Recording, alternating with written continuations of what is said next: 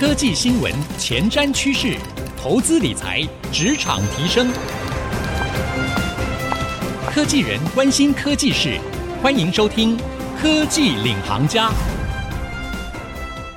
听众朋友您好，欢迎收听 IC 之音主客广播 FM 九七点五《科技领航家》，我是节目主持人朱楚文。哇，时间好快哦！这个呢，马上啊，如果你家中有小孩的话，应该都跟我一样啊，要开始准备了。准备什么呢？就是准备孩子要上学了哦，马上要开学了。我想很多家长应该跟我一样，心中呢有点担心，但是又很期待，因为我们终于这个小朋友要去学校了。不过呢，小朋友到学校去上学，哎，现在看样子哦，似乎跟以往已经不太一样了。OECD 哦，在二零二零年调查，你知道吗？在欧洲现在只剩下两成的国家在疫情之后还想要恢复传统教学模式，已经有超过五成的国家哦，现在都认为说教书的方法、小朋友学习的方法应该要出现改变。因为呢，在这一段 work from home 的期间，我们都经历了在家里面呢，忙着帮小孩。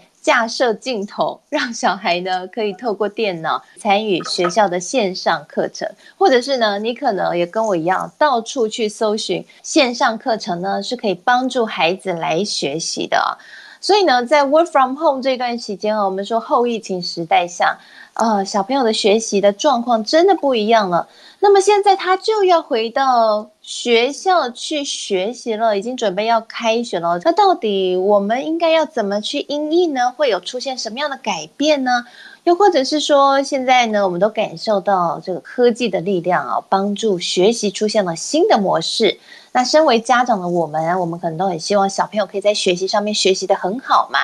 那我们要怎么样来帮助他们，让他们能够诶透过科技辅助的力量，来一起学得更好呢？今天啊，这个主题呢，我们特别为各位邀请到了科技教育平台 SnapX 的幕僚长，他自己哦。本身也有一个女儿，而且呢，她也是这个教育的专家哈。Stephanie 苏诗涵幕僚长，以及呢，我们请到了一位英文老师哦，来现身说法。这位老师是 Vivian，要来跟我们一起聊聊，哎，他们在教学的现场感受到什么样的改变，以及呢，这个科技可以如何帮助我们在学生回到学校开学之后，我们又怎么样去帮助孩子？让这样的一个新的学习形态的模式，可以让孩子更适应，而且未来可以学得更好。我们一起欢迎苏诗涵幕僚长以及英文老师 Vivian。楚文好，各位听众朋友，大家好，我是 SnapX 时刻问幕僚长，我是苏诗涵 Stephanie。楚文好，大家好，我是 Vivian 老师。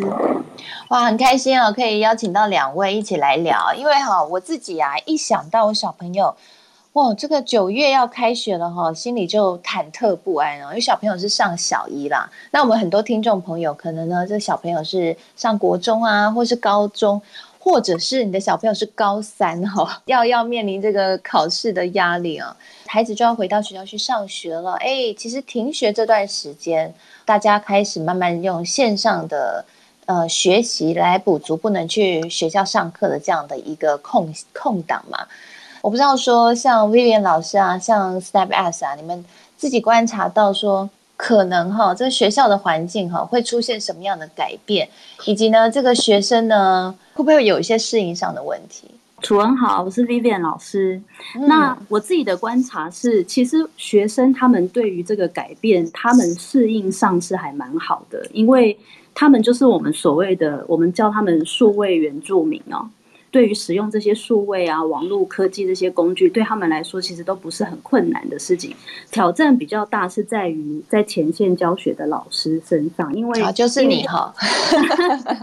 因为现在疫情大家都知道，就是反反复复嘛，然后也没有人可以预测说今天我们九月一号开学，大家回去学校上课，但是会不会在学期的中间又像上个学期这样子，就是突然又发生要停课的这个情况？也就是说，对老师来说，变成说你使用线上工具、数位教学，已经不是一个什么很酷炫的新招，已经变成是必备的一个日常了。所以现在老师真的蛮难当的哦，要学习跟镜头共处。但是我想，这个线上教学跟实体课程真的会有一些不一样嘛？那我好奇哦，以后啊，在学校学习的现场哈。我看到很多的研调报告，或者是说一些相关的资料，都在讲说以后会是一个虚实整合的学习的形态。有人说这叫做混成教学的模式，哈，这个名称蛮好听。混成教学应该就是混合着线上，也混合着实体。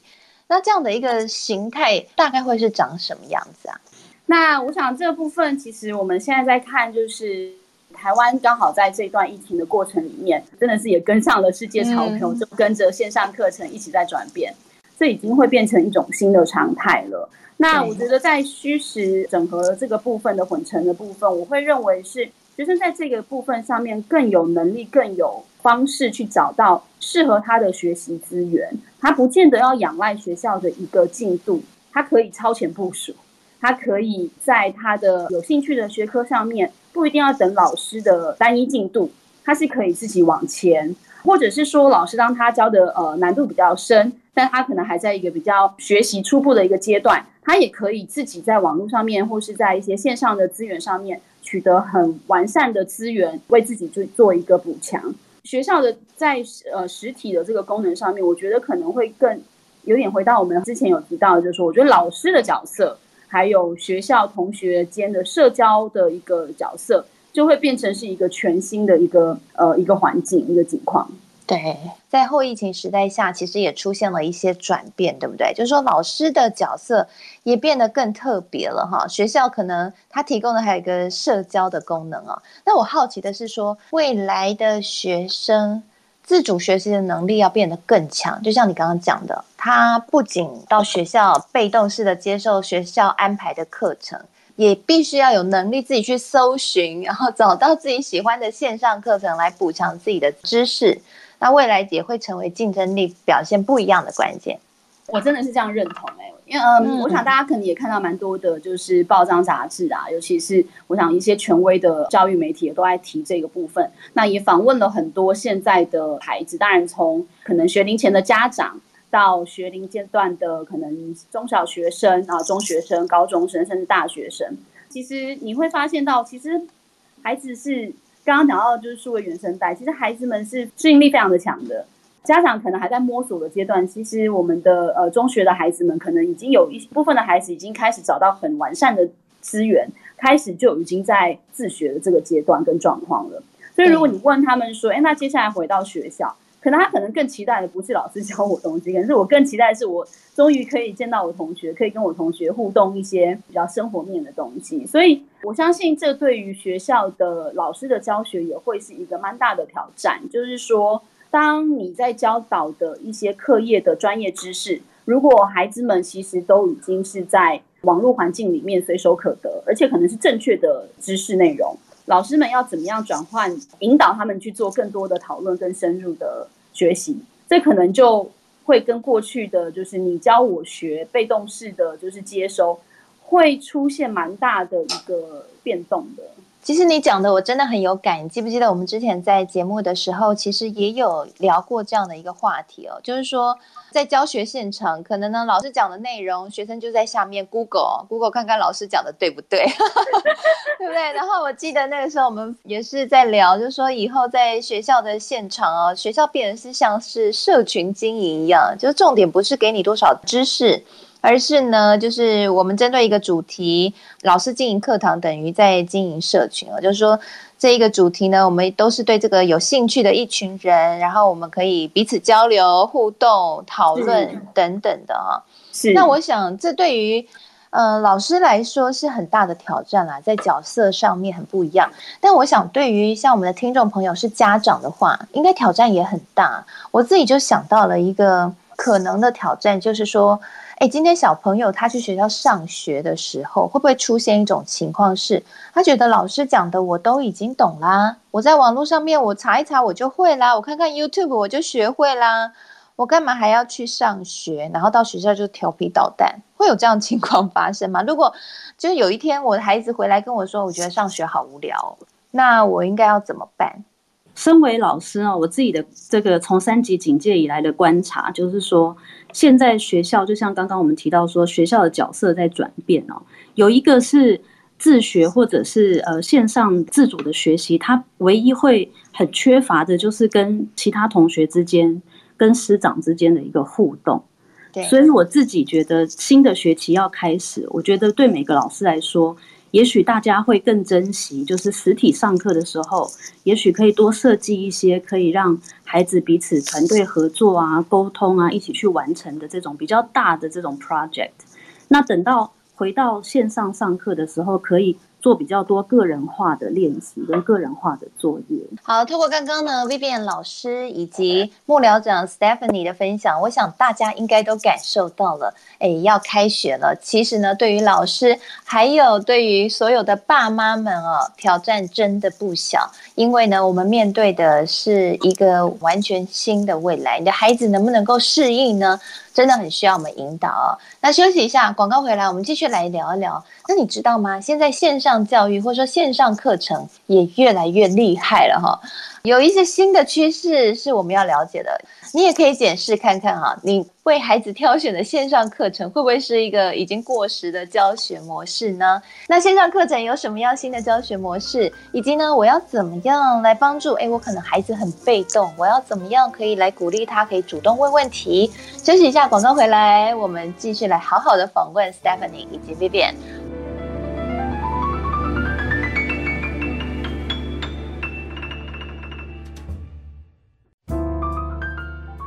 欢迎回到科技领航家，我是节目主持人朱楚文。哇，今天呢，在节目当中，我们要聊一个听众朋友，只要你是爸爸妈妈，应该都会很有感的话题，就是要开学了，我要怎么帮孩子准备呢？我们要怎么样去帮助孩子在这样的一个后疫情时代下，哎，虚实整合新教育模式已经出现的情况下，你的孩子可能 Google 就可以学到东西，哎，那你要怎么样让他在学校还可以有所收获，而且他热爱上学的这样的一个挑战之下，帮助你的孩子去适应哦。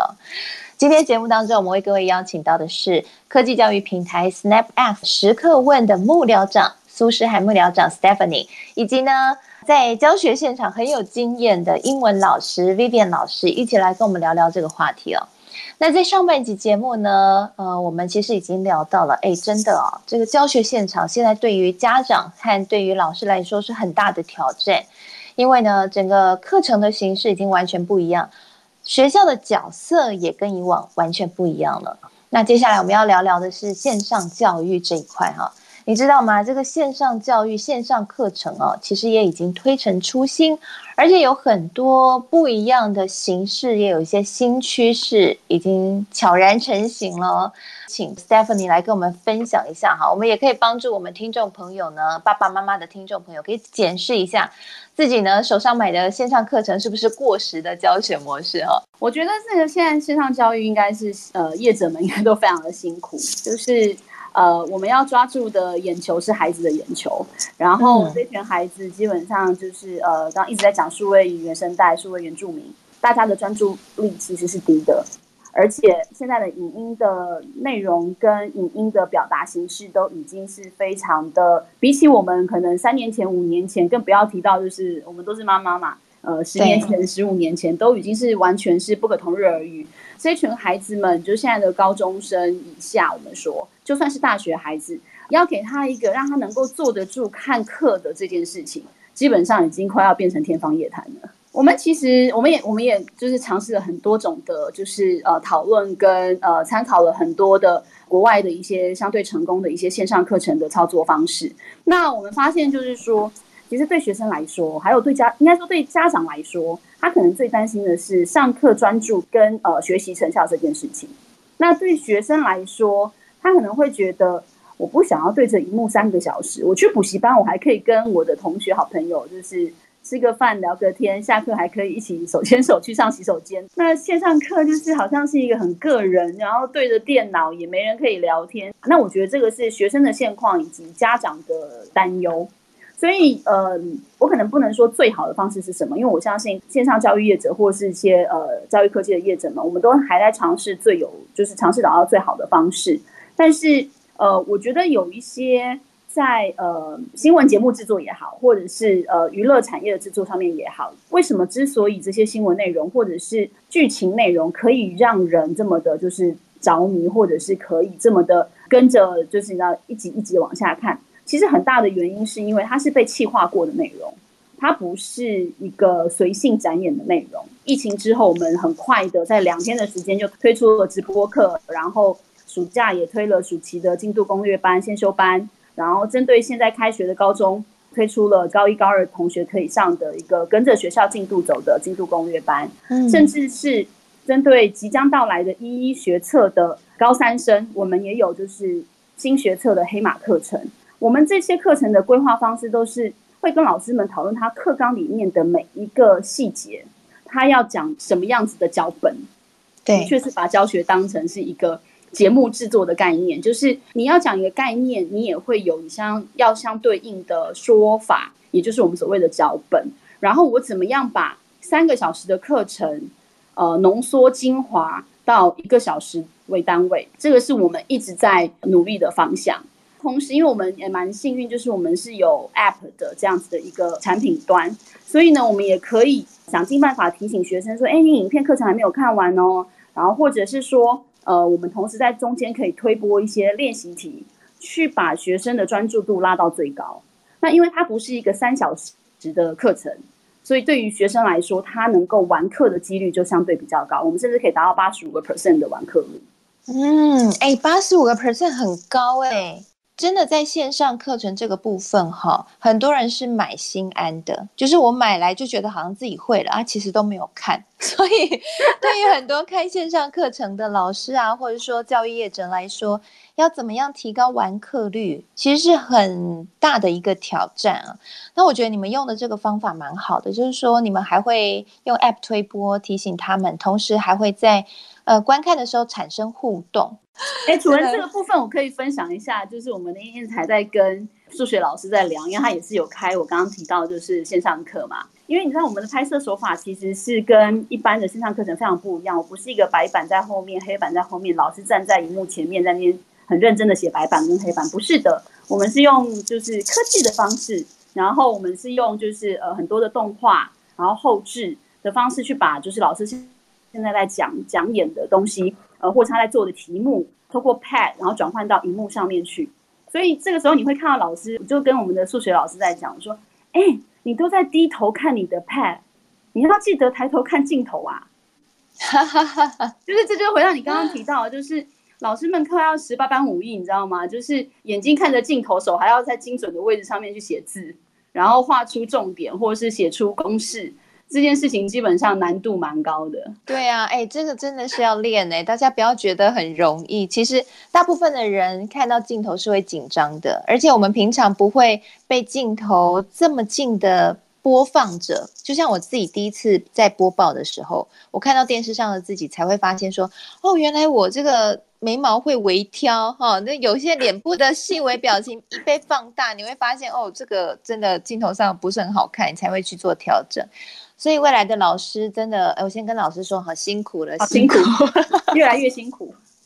但是对学生来说，应该是越来越好啦，因为等于说他有很多元不同的学习的管道，哎，他的学习的方式就变得很丰富。哎，我可以看影片学习，然后我可以一边看影片一边有练习题，甚至我还可以呃，不仅在学校的时候可以举手发言哈，或者说去问问题。呃，如果我是比较害羞的孩子，我可能还可以透过科技的平台，对不对？像我知道时刻问是不是有一个是专门是帮助学生来解题的一个平台哈？就是说，这个学生有问题，他把这个问题呢用拍照的方式，哎，上传到平台，马上就用 AI 帮他媒合一个会解题的老师，而且都是国立大学的高材生们，顶标的同学们。对，嗯、所以现在其实我觉得，刚刚楚文提到，就是说那。一个是虚实整合，一个是混成化，另外一块就是说，那学校跟线上教育这两块的互相搭配的一个方式。那我觉得我们现在在努力的方向就是说，